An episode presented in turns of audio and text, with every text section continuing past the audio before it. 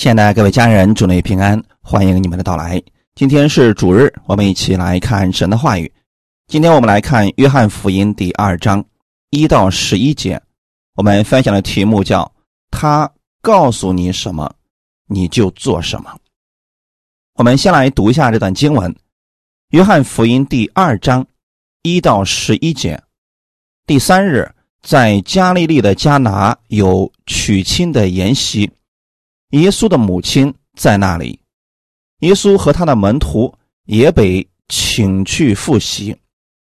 酒用尽了，耶稣的母亲对他说：“他们没有酒了。”耶稣说：“母亲，我与你有什么相干？我的时候还没有到。”他母亲对佣人说：“他告诉你们什么，你们就做什么。照犹太人。”洁净的规矩，有六口石缸摆在那里，每口可以盛两三桶水。耶稣对佣人说：“把缸倒满了水。”他们就倒满了，直到缸口。耶稣又说：“现在可以舀出来送给管筵席的。”他们就送了去。管筵席的尝了那水变的酒，并不知道是哪里来的，只有舀水的佣人知道。管筵席的便叫新郎来，对他说：“人都是先摆上好酒，等客喝足了，才摆上次的。你倒把好酒留到如今。”这是耶稣所行的头一件神迹。是在加利利的迦拿行的，显出他的荣耀来，他的门徒就信他了。阿门。我们先来做一个祷告，天父，感谢赞美你，感谢你开始我们新的一周的生活，借着这样的话语加给我们力量，加给我们供应，让我们的生活当中带着巨大的盼望而生活，因为你与我们同在。我们没有什么可惧怕的，你与我们同行，无论遇到多么难的事情，你会帮助我们，会赐下力量给我们胜过这些问题。新的一周，我愿意先领受你的话语，让你的话语成为我的帮助。借着今天的这段话语，加给我所需要的启示，让我从中得着益处。奉主耶稣的名祷告。阿门。感谢主，我们今天呢以一个见证来作为开始。这个见证是前天的时候一个姊妹给我分享的，希望透过这样的见证，也能够让我们学会去依靠神。有一个姊妹去年三月份的时候，她的丈夫被诊断出肺癌的晚期，并且已经扩散了，医生。放弃了治疗，于是他们夫妻二人决定啊，到外面走一走，散散心。于是到了南方，没想到没过多久啊，情况很糟糕，肺里边也有了水，饭不能吃，也走不了路了。这个时候他们没有办法在外面待了，心想着情况这么糟糕，还不如回家吧。此时。这个姊妹便开始不住的祷告，听到宣告，她相信自己是神的女儿，神不会丢弃她，更不会放弃她的丈夫。于是二人很艰难的回到了老家。按理来说，身体本来就不好，经过这么一折腾，情况应该更糟糕的。但没想到的是。随着几个月，这个姊妹不断的祷告，她的丈夫的身体竟然有了好转。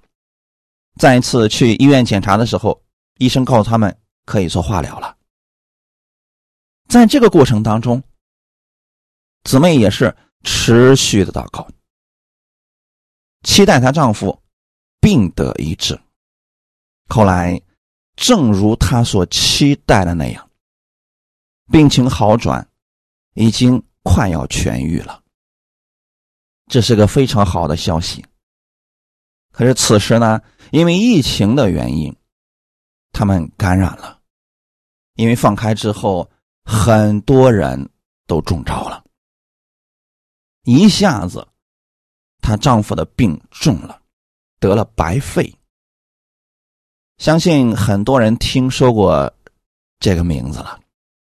很严重的，很多人都死于这个疾病了。我说的是之前没有什么症状的人，都死于这个疾病了。那医生的意思是要。切开他的肺，要插管子，给他装呼吸机，并且呢，在 ICU 治疗。即便是这样，医生的意思是，也就是一个月的时间了。这个姊妹听医生这么讲，她不愿意走这条路，所以她就把她丈夫接回家了，每天反复不住的祷告。因为现在她也不做别的了，每天白天晚上不住的祷告，领受从神而来的医治。按照他的意思来讲，就是我现在就是不断的祷告，我只有期待神给我神迹了。他给我分享的时候，经常会提到感谢神。我知道他这个感谢神。是真实的。又过了一段时间，她丈夫的白肺竟然奇迹般的被医治了，连医生都很惊奇啊！现在他只是在医院里边做最后的康复观察。这位姊妹的意思是说，不管多艰难，只要相信主，你必能得安慰。感谢主。期待你们今年无论遇到什么事情，你要相信主，你也能得安慰。阿门。好看我们今天的本文。今天的是一个故事，在加利利的加拿有娶亲的筵席，很明显这是一个婚礼的现场。耶稣的母亲在哪里？很显然，这场婚礼是玛利亚致敬的亲属。在婚礼当中呢，玛利亚也是一个管事情的。别人以玛利亚为主角，玛利亚以耶稣为主角。后来就产生了神迹。耶稣和门徒那一天是被附带人邀请去的。当大家没有酒了，也没有人把耶稣当成一回事可是，在玛利亚的心里边，他认为耶稣能解决这样的问题。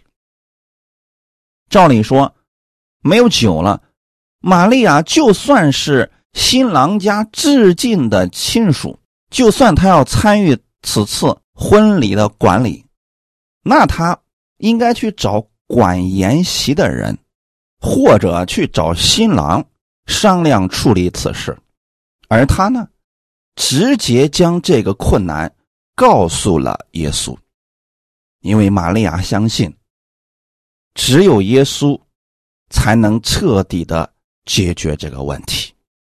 我们对耶稣是否也有这样的认识与信心呢？其实，我们都是已经。邀请耶稣的人，当我们接受耶稣的那一刻，我们就是邀请耶稣进入我们的心里，邀请耶稣进入我们的家里，进入我们的工作当中。可是有多少人让耶稣成为生命的主角？我不知道，在你的心里边。耶稣是主角还是配角呢？要得着主耶稣的格外的恩惠，我们需要将他的位置摆正了。如果你让耶稣在每一件事情上做主，在凡事上居首位，你就能看到神的大能彰显出来，玛利亚难能可贵的地方就是，她不是在努力挣扎没有效果之后才想到来找主耶稣。如果玛利亚先找管筵席的，管筵席的说：“那我也没办法呀。”如果他在找新郎，新郎说：“哎呀，我的钱财也就只能买这么多的酒了，那也没办法了。”或者他又找了其他人都没有办法之后。玛利亚才突然想起他的儿子主耶稣来。如果是这样的话，显不出他莫大的信心了。弟兄姊妹，我们不要在自己努力尝试无果之后才想到要找耶稣。生活当中，我鼓励你们让信心进入生活。让每一件事情上，让耶稣居首位。每天早晨起来，我们为今天感谢神。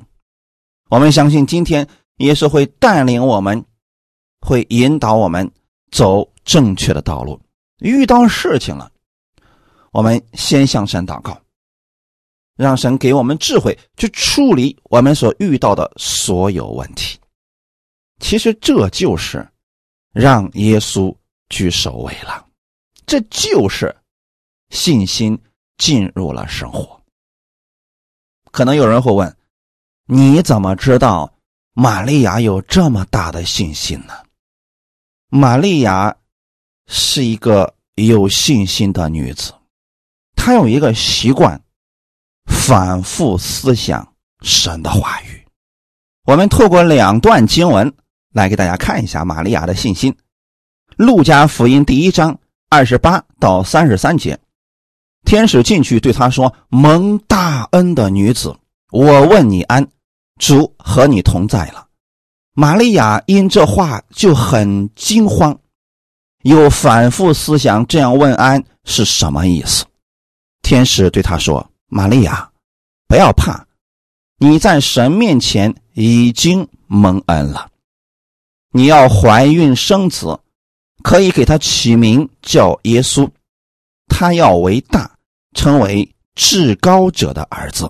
主神要把他主大卫的位给他，他要做雅各家的王，直到永远，他的国也没有穷尽。阿门。这段经文是天使对玛利亚显现，并且告诉他以后即将发生的事情。信心从哪里体现出来呢？就这个事情还没有发生，我甚至想不明白。但是，因为是主所说的话，所以我领受。玛利亚就有了这样的预备了。如果玛利亚平时根本就不读经，也不祷告，甚至说对神的话语毫不在意的，那神跟他说这些，他不可能领受得了的。你看，天使对他说。蒙大恩的女子，我问你安，主和你同在了。这是一个问安。玛利亚因这话就很惊慌，后面那句是又反复思想，这样问安是什么意思？其实就是天使对他说话之后啊，他在不断的回想过去他从神那儿领受的话语，他期待得着结果。跟着我们学习一段时间的人。我们经常会告诉大家，要去默想神的话语，要把时间用在跟主耶稣建立关系上，要去读经，养成这样的习惯。那成了这样的习惯之后，有什么样的好处呢？就是一旦有问题出现的时候，你只要去思想这个问题，经文就会蹦出来。相信很多人已经有这样的经历了。我们去年有上千个见证，那很多人都有过这样的见证，已经告诉我们了。这个见证集呢，我也发给大家了，大家仔细的去看一看，就会知道其中有很多是病得医治的，也有很多是生活被翻转的，生命成长的很多很多。他们都有一个特点，就是反复去思想神的话语，在他们。遇到急难的时候，遇到问题的时候，哎，他们一祷告，突然有一段话语给他了，他很得安慰。其实这就是神给人的话语。天使是这样对玛利亚说话的：“说你在神的面前已经蒙恩了，你要怀孕生子，可以给他起名叫耶稣，他是至高者的儿子。”很明显啊，这是对耶稣以后做了一个诠释。因此，玛利亚在没有怀孕的时候，她就已经。领受了从神而来的信息，他就知道耶稣是谁。这不是普通人的儿子，是神的儿子。他是要继承大卫的王位的，并且要做雅各家的王，直到永远的。别人可能没有领受到这个信息，玛利亚一定是领受到了。虽然当时玛利亚不明白这个事情怎么样成就，他不明白啊。然后天使就对他说：“圣灵要荫庇你，就说这个事情怎么样成就啊，你就不用操心了。神的能力是大于人的能力的。”很明显，当天使把这个话告诉玛利亚的时候，玛利亚依然不知道。神如何让她怀孕？但是她领受了呀。她说：“我是主的使女，情愿照你的话成就在我身上。”有没有看到玛利亚的信心呢？有人会说：“哇，玛利亚好大的信心呐！”那她能有这么大的信心是怎么产生的果子呢？跟她反复思想神的话语是有关系的。也就是说吧。跟他平时的追求是有关系的。你说那个时候有没有世界各地的人，我们可以找出去听别人的讲道？玛利亚无非就是安息日的时候能够听到祭司的讲道，或者说文士的解经等等。其他的时间就是他与神个人建立的关系。其实这些年总会有。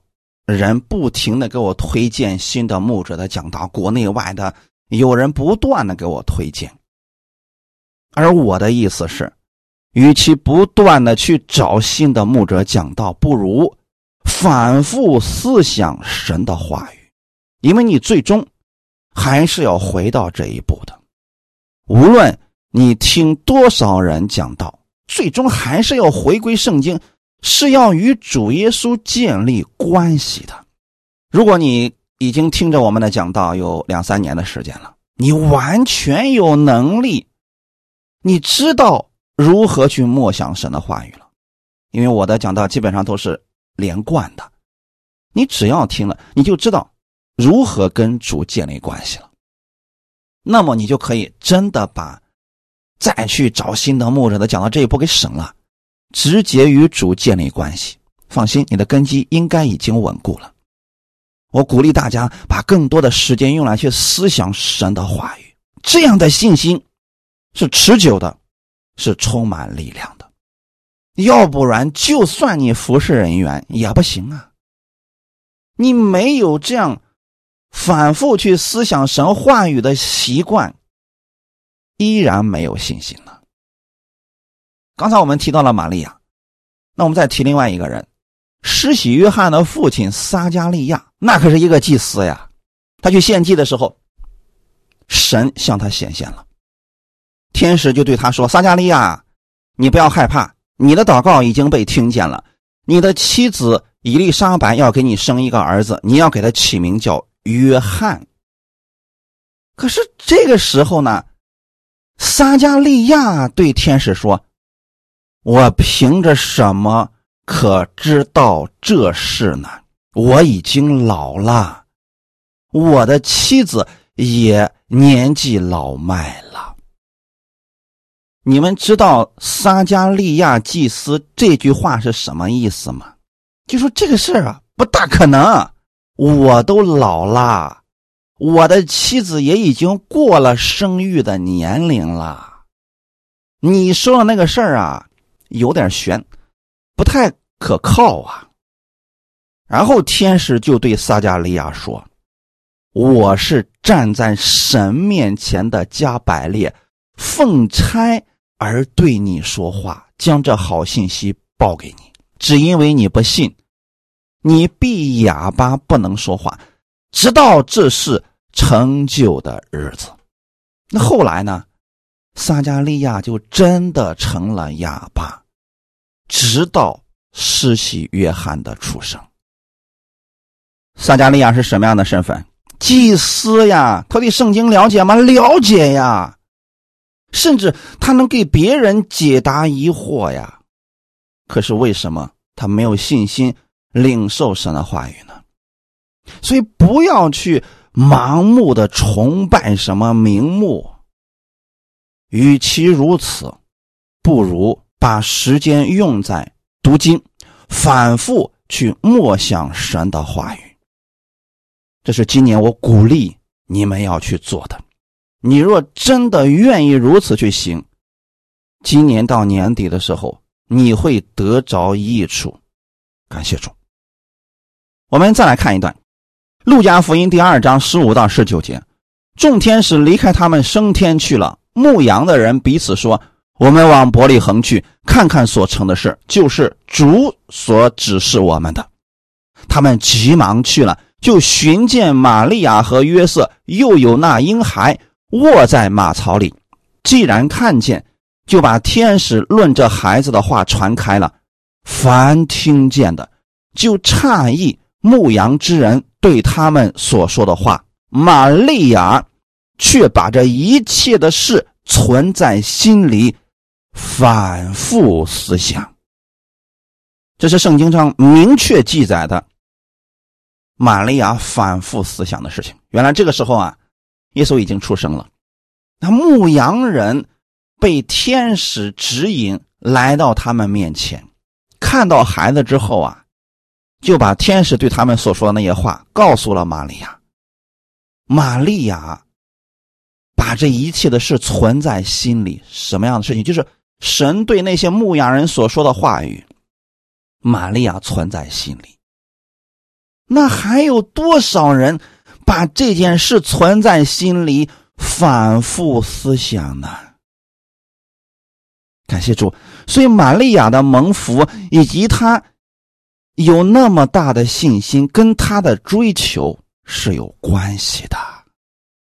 许多人总是羡慕别人的恩赐，羡慕别人的信心，却不愿意花时间去追求神。却不愿意去默想神的话语，这怎么可能得到呢？弟兄姊妹，这个很重要啊，因为是神告诉给玛利亚的，玛利亚就记在心里面，并且如此去行了。若干年之后，大约过了三十年了，玛利亚已经养成这个反复去思想神话语的习惯了。他一步一步的看着耶稣长大，看到他传道，在玛利亚的心里面，他知道耶稣是至高神的儿子，是拥有无限之大能的。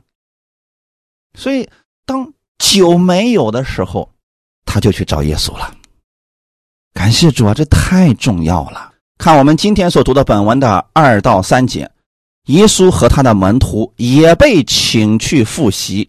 酒用尽了，人生在世啊，我们常常会遇到意想不到的事情，哪怕事先你已经周密计划了，仍然不能避免此类事情的发生。有很多事情是我们无法掌控、无法预测到的，就像今天这个婚礼的现场一样，没有酒啦。如果只是一个人独自在家饮酒，喝的正起劲的时候，突然没有酒了，顶多不喝就可以了，或者说啊，下顿饭我补上就行了。可现在是什么？这是婚礼现场，没有酒了呀。不仅仅就是酒的问题了，是关乎所有亲朋好友、邻舍、宾客他们的需求啊。婚姻大事一生当中可能只有这一次如此隆重的举行了。每一个人都希望顺顺利利，皆大欢喜。没想到突然发生这样的事情，没有酒了。我们相信新郎的一家人一定是计划过的，不可能不经过计划就盲目办婚礼。可是为什么既然计划了还是没有酒了呢？圣经上并没有告诉我们直接的理由，但是这是一个意外的事件。中东那个地方的婚礼通常是一周的时间，在这一周之内，这家人要负责大家的吃喝，让大家与新郎新娘一起欢乐，因此啊，费用是相当大的。但如果没有酒，那后果是非常严重的。幸亏这次婚礼现场有耶稣在，才没有让欢乐的婚礼戛然而止，没有留下终身的遗憾。如果这场婚礼一切都预备充足的话，就算主耶稣在场，也不会有人觉得他多么的重要。好像有没有主耶稣都没什么关系。我们的人生也是如此，通常都有许多我们意想不到的状况发生，但是人也并非总是遇到各种难处、各种危险。有时候啊，很长的一段时间之内，我们都是平安顺利的生活，恰恰。是在这一段生活当中，主耶稣显得不是那么重要了，甚至有人觉得，还信不信耶稣都没什么区别呀。你让他去聚会，让他读经和听到，他觉得这好像是一种负担，是一个枷锁啊，又明显的看不到什么好处啊。他们甚至认为，即便我不祷告、不聚会。那么我的生活不照样进行吗？我生活当中，即便没有礼拜天啊，我不是也可以过得很好吗？是，你说的没错。就像今天这个新郎的婚礼一样，有没有耶稣，他都会进行下去。可现在意外事件发生了，没有酒了。如果没有耶稣，后果很严重！我们的人生，你不可能每一件事情都预备充足。如果你的酒用尽了，你怎么办呢？确实有一些人问我说：“我为什么要信耶稣呢？我不信他，我在地上也活得很好啊。”我的回答是：是。没错，在你现在你觉得很好的时候，你觉得耶稣不重要，就如同船行在大海上，大白天有航标、有指南针，各种仪器都正常的时候，你觉得灯塔并不重要。但是当遇到急难的时候，当你船上那些仪器都不管用。又没有办法辨别方向的时候，灯塔发出那个微弱的光，就显得尤为重要了。希望大家能反复去思想这段话语的意思。我们从来都不是强迫别人信耶稣，只是想告诉你，你的生命需要一个灯塔指引，需要那束光，告诉你人生的方向。哈利路亚！无论你需不需要，灯塔一直都在。耶稣的母亲对他说：“他们没有酒了。”耶稣说：“母亲，我与你有什么相干？我的时候还没有到。”他母亲对佣人说：“他告诉你们什么，你们就做什么。”在中东地区，酒是葡萄酿成的。象征着生命的喜乐。如果酒用尽了，就表明喜乐到了尽头。特别是在婚宴的现场，大家真的就靠着酒来尽兴，来一起喜乐的。如果酒用尽了，大家会很尴尬，喜乐也就到尽头了。这正是我们地上人生的写照啊！人活在地上，无论你拥有多少财富、权力、名誉，当你发现生命到尽头的时候，你地上所拥有的一切，最终是一场虚空啊！人的生命一结束，你在地上所赚的那些，你带不走啊！那你的生命又去了哪里呢？虽然耶稣的母亲玛利亚没有见过耶稣行神迹，但刚才我们也分享过了，他对耶稣是有信心的，他认为耶稣一定有办法解决这个大难题。这里我们真的看到。玛利亚对耶稣的信心是充足的，她相信这位至高者的儿子能救他脱离此次危难，他一定有办法解决这个问题。于是他对耶稣说：“他们没有酒了。”耶稣的回答似乎对玛利亚不太尊敬，毕竟呢，玛利亚是他的母亲呀。原文的意思是：“妇人，我与你有什么相干？”我的时候还没有到。此时，耶稣以救主的身份与玛利亚讲话，意思是：妇人，我知道你要的是什么，但是我要听我天上父的意思。可能外人听不明白这是什么意思，玛利亚明白了。当耶稣。对玛利亚说出这样的话语的时候，玛利亚理解的意思是不用担心，耶稣能办此事，他会用他自己的方法解决这个难题，所以就出现了玛利亚吩咐仆人的这一段话语。约翰福音第二章五到八节，他母亲对佣人说：“他告诉你们什么，你们就做什么。”照犹太人洁净的规矩，有六口石缸摆在那里，每口可以盛两三桶水。耶稣对佣人说：“把缸倒满了水。”他们就倒满了，直到缸口。耶稣又说：“现在可以舀出来，送给管筵席的。”他们就送了去。阿门。我们需要学习一下玛利亚向耶稣的这个祷告的方式。他虽然不知道耶稣用什么方式来成就没有酒的这个难题，但是他相信耶稣一定有办法。我们很多人祷告是什么呢？主啊，我现在没有酒了，你赶紧给我变出酒来吧，把这桶水变成酒吧。主啊，我就想这个，你必须给我成就这个，要不然我就不信你了，要不然我以后我不去教会了，等等。这就是威胁神的方式啊！其实严格来讲，这个不叫祷告，那就是小孩子撒娇啊。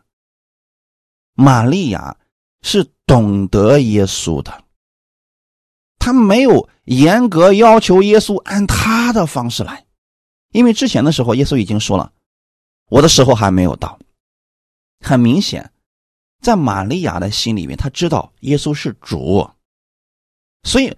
他不会要求耶稣按他的方式、按他的意思来，他只是把这个问题交给耶稣，说：“我相信你一定能够解决它。”所以他就对于佣人说：“他告诉你们什么，你们就做什么，很重要啊，弟兄姊妹。”这句话是我们分享的核心重点。有多少人是？耶稣对我们说了这个，他偏偏要做那个，结果失败了，什么也没有发生，事情越来越糟糕。他开始埋怨神：“为什么你不爱我？你不救我？”而耶稣让我们去做的事情，他说：“哎呀，这个是律法，这个是要求啊，我不愿意听这个。”对神的话语进行删减，导致神的话语在他身上显不出能力。而玛利亚对佣人说的很清楚，他告诉你们什么，你们就做什么，意思就是不要增加，也不要减少。哎，这个佣人他有佣人的好处啊，因为佣人他们知道自己的位置嘛，管家说什么他们就听什么啊，这个很重要啊。我们都说我们是耶稣基督的仆人，去做福音的管家。那么就是耶稣说什么，我们就做什么呀？你这样就能看到后面神的大能了呀，是不是？很多人啊是在神的话语上加上自己的想法。那如果是这样的话吧，就麻烦了。那后面的很多事情我们就会超出我们的想象了，会失望的。好，我们来给大家演示一下子啊。耶稣对佣人说。把缸倒满了水，他们就倒满了，直到缸口。这是耶稣说的第一句话吧？如果这个佣人说了：“现在是没有酒啦，你让我们倒满了水有什么用啊？”好，如果仆人不去做呢？神迹不会发生。我总是告诉大家，每天拿出点时间。来读神的话语，很多时候我没有时间呀。其实不是没有时间，是能不能把这个事情当做你最重要的事情。如果你能，你确实会有时间。你真的让耶稣在你生命当中居首位的时候，你的生活会越过越轻松，越来越充满安息的。就拿现在这个事情来讲吧。宴席上没有酒了，去哪里弄这么多的酒啊？这是个大难题呀！可是现在呢，耶稣对佣人说：“把缸倒满了水，这跟酒有什么关系啊？”所以很多人说了：“我要的是身体得医治，你让我读经，这跟我身体得医治有什么关系啊？”有人说：“我要的是经济的翻转，我现在被债务压得喘不过气了。你让我听到，这听到能有什么用啊？真的没有用吗？关键是你是否相信。”耶稣对佣人说：“把缸倒满了水。”这话很准确，就是摆在门口的六口石缸。那六口石缸是干什么的呢？是洁净用的，就是来了客人了，他们通过那六口石缸里的水来洗手、洗脸，或者说洗脚。因为中东地区啊缺水嘛，所以那个石缸是用来洁净的。因此，那个真的和筵席上没有酒了没什么相干。可是，佣人真的这么做了。他们就倒满了，直到缸口。感谢主啊！他们做了这一步，就能看到下一步的恩典了。很多人一听别人特别有恩赐，给别人一祷告就病得医治啊！很多事情一祷告，神就告诉他怎么做。他说：“呀，我也想拥有那种恩赐呀！”可是呢，他读经都读不下去，圣经一遍都没读过。听到吧，说：“哎，这个我听过了。”他如何能得着这些恩典和能力呢？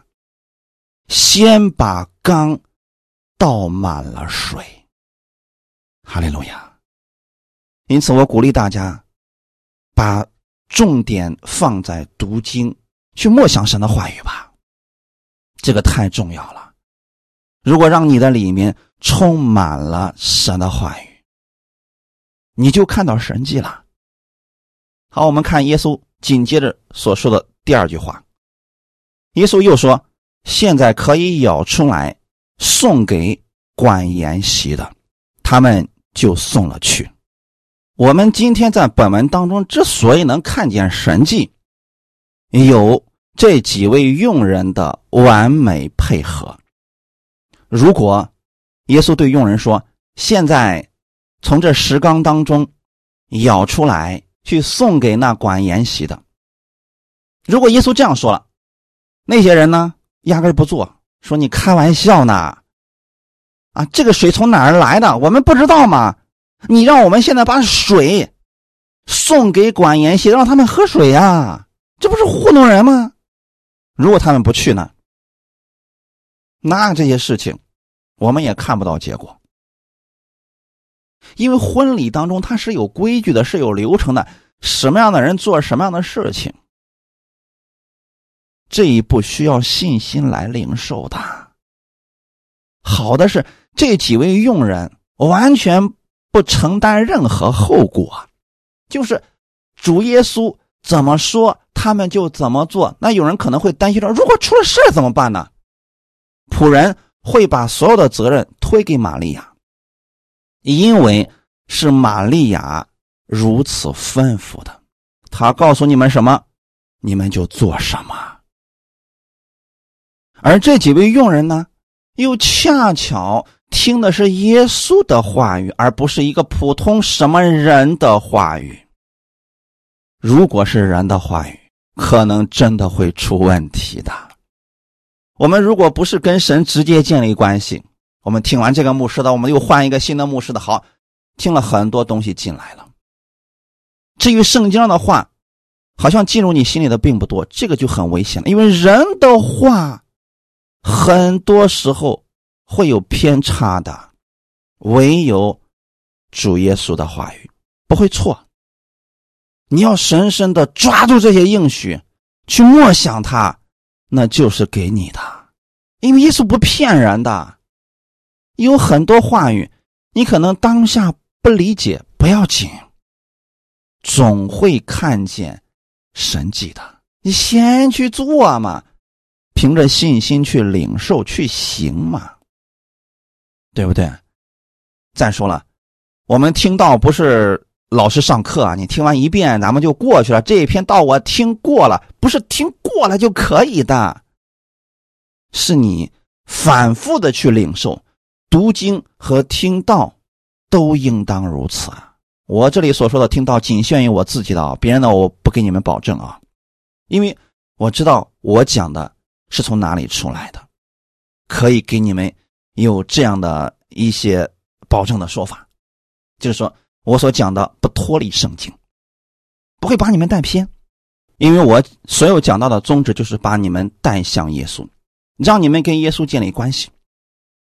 那现在好了，玛利亚已经非常顺利的把这些佣人带到了耶稣面前，并且告诉佣人，他怎么说，你们就怎么做。意思是，不要发挥自己的意思，也不需要你去想这个事情合理不合理。给你传福音的人，是不是让你去信耶稣？是不是告诉你神的应许是值得信任的？其实我们很多人都应该像玛利亚一样，去给其他人介绍耶稣。他说什么，你就做什么。耶稣如何说，你就如何信，这样福音就简单啦。如果听的人如此顺服。他就蒙福啦，可惜是总有太多聪明的佣人说：“耶稣别糊弄我啦，这个东西能当酒喝吗？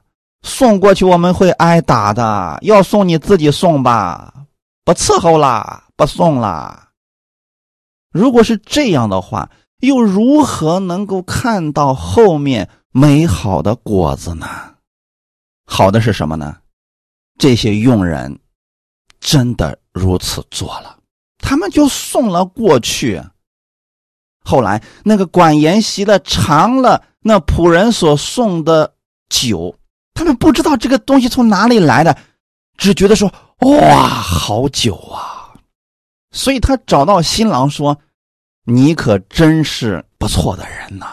你看别人。”婚礼上是什么呢？先摆上好酒，等大家喝的差不多了，摆上次的，说明啊，婚礼啊费用太大了，世上的人都以次充好呢。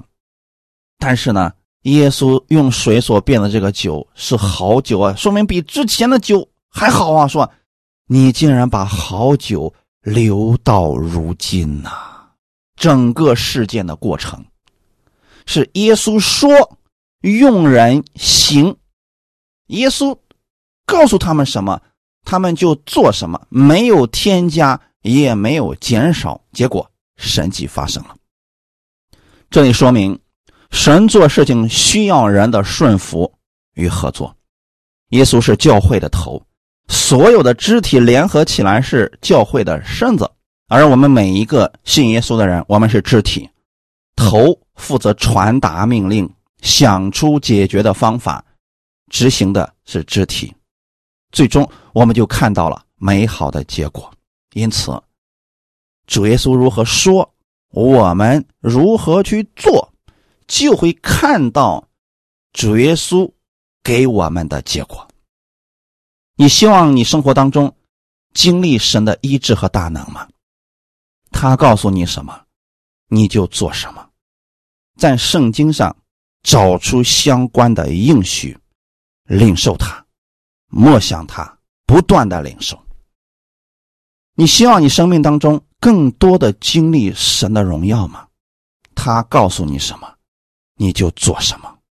你希望他翻转你的生活吗？他告诉你什么，你就做什么。你希望你的服饰有更多的果效吗？他告诉你什么，你就做什么。一定要把目光回到耶稣的身上，回到神的话语中，要让信心进入生活。他的话语。包罗万象，世间所有问题的答案都在圣经当中了。让他的话语进入你的生活，你必会看见医治、兴盛、喜乐、荣耀。阿门。耶稣叫佣人把这些缸盛满水，他们做了。耶稣叫他们把这个给管筵席的尝一尝。他们如此去做了，结果在管筵席人的口中得到了肯定的答案：这是美酒。这预示着主所赐下来的恩典都是最好的。因此，我们在世上人生的路上是有一条直线的，那就是让你的生活充满。基督的话语，常常花时间去默想他的话语，你会少走很多的弯路的。为什么神将以色列人的失败写在圣经上呢？为什么要记载那些很多不堪的事件呢？你会发现，当人偏离神的话语，甚至说自作聪明。去按自己的方式去行的时候，总是会出现变故，总是会出现很多的问题。但是，当人坚定的依靠神的话语，并且照着神的话语去行的时候，许多的难题被解决了，许多坎坷的路变得简单了。这就是神。期待我们看到的结果，他希望我们心甘乐意的去顺服他的话语，去默想他的话语，去跟随他而行，而不是强逼着我们去听他的话语。今天我告诉你们这些，也不是逼着你们去放弃所有那些乱七八糟的道，我只是希望你把时间更多的用在去默想神的话语。因为最终，我希望你跟主耶稣建立亲密的关系，这样我们不用花那么多的时间去走弯路啊。接着看《约翰福音》第二章十一节，这是耶稣所行的头一件神迹，是在加利利的加拿行的，显出他的荣耀来，他的门徒就信他了。使徒约翰对神迹的意思指出了两点。首先，他说耶稣显出他的荣耀来，耶稣的荣耀是从他能将水变为酒的事情上显出来的。这就是通常我们所说的透过果子我们来看树啊。耶稣能显出这样的神迹，显出他的荣耀，说明呢，他确实是从神被差遣而来的。其次，作者说他的门徒就信他了，啊，这里的意思不是就愿意跟随耶稣，是信心借着这件事情就增强了。那，你看我们生活当中啊，很多人信耶稣，生活当中。没有任何的波浪，也没有看见过神迹，也一帆风顺的。哎，这样的人反而一段时间之后吧，觉得信不信耶稣、听不听道啊、聚不聚会啊都差不多。反而是那些生活当中遇到问题的人，啊，甚至这个问题很大，他祷告了许久，哎，这个问题解决了，而且很完美，超出了他的想象。这个人的信心借着这件事情就增强了，感谢主，他对神的认识更大了。不是说神的能力突然变大了，而是神进入了他的生活，信心进入了他的生活。所以有时候呢，我们看一看神在其他人身上所行的神迹，我们也能增加信心，就是这个原因了。神迹原文的意思就是记号，超自然的启示。根据约翰福音里边所记载，耶稣所行的神迹很多呀。透过这些神迹，表明耶稣是从父神那里来的，他确实是神的儿子，有父在他的里面。这些神迹是要显出耶稣的荣耀来，使人认识耶稣。就是救主，一定切记啊！神迹不是焦点，也不是终点，终点是行神迹的主耶稣。许多人本末倒置了，他总想要神迹，但却不愿意花时间去跟耶稣亲近。你跟耶稣的关系亲近了。你了解了他的做事方式，你明白了他的旨意，神迹不一直都在彰显吗？这就是为什么我们每年都会有上千个神迹从我们小组当中出来，从我们教会当中出来的原因。不是我们要夸什么，我们只能说，这就是耶稣所显出来的荣耀。那还有很多的呢。他从头到尾一直都被神保守，一切都很好，这也是神的荣耀啊！感谢主啊！所以不要总觉得说病得医治了啊，这个超自然的事情发生了，这才才是神迹。生活当中，你一直被神保守，这也是神迹啊！就像在疫情当中，很多人阳了，那被神医治了，你说这是神迹？那还有一些人阳都没有阳，被神保守了，这难道不是神迹吗？都是。你都需要把焦点放在行神迹的主耶稣身上。约翰最后说：“耶稣在门徒面前另外行了许多神迹，没有记载在这书上，但记这些事，是要叫你们信耶稣是基督，是神的儿子，并且叫你们信了他，就可以因他的名得生命。”这是约翰福音的二十章。三十到三十一节的内容，重点是让我们信耶稣是基督，是神的儿子。那对于我们信的人，信了耶稣之后，我们该做什么呢？他告诉你什么，你们就做什么。所以，你不知道如何去做，就先从读圣经开始吧，因为圣经上已经告诉你，你当如何去行。你如此去行，必然是蒙福的。最后，我们看一段经文。腓利比书第四章六到九节，应当一无挂虑，只要凡事借着祷告、祈求和感谢，将你们所要的告诉神。神所赐出人意外的平安，必在基督耶稣里保守你们的心怀意念。弟兄们，我还有未尽的话，凡是真实的、可敬的、公义的、清洁的、可爱的、有美名的，若有什么德行，若有什么称赞，这些事你们都要思念。你们在我身上所学习的、所领受的、所听见的、所看见的这些事，你们都要去行。赐平安的神就必与你们同在。阿门。这段话语是保罗给菲利比教会的，告诉他们应当一无挂虑。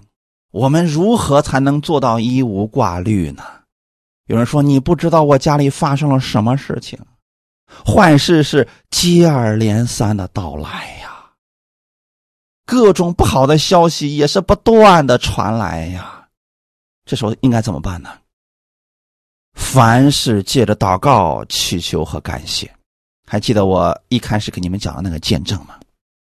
其实，那个姊妹所遇到的问题很大，但她就是不断的祷告，不断的祈求，不断的感谢，将你们所要的告诉神。你期望神在你身上做什么呢？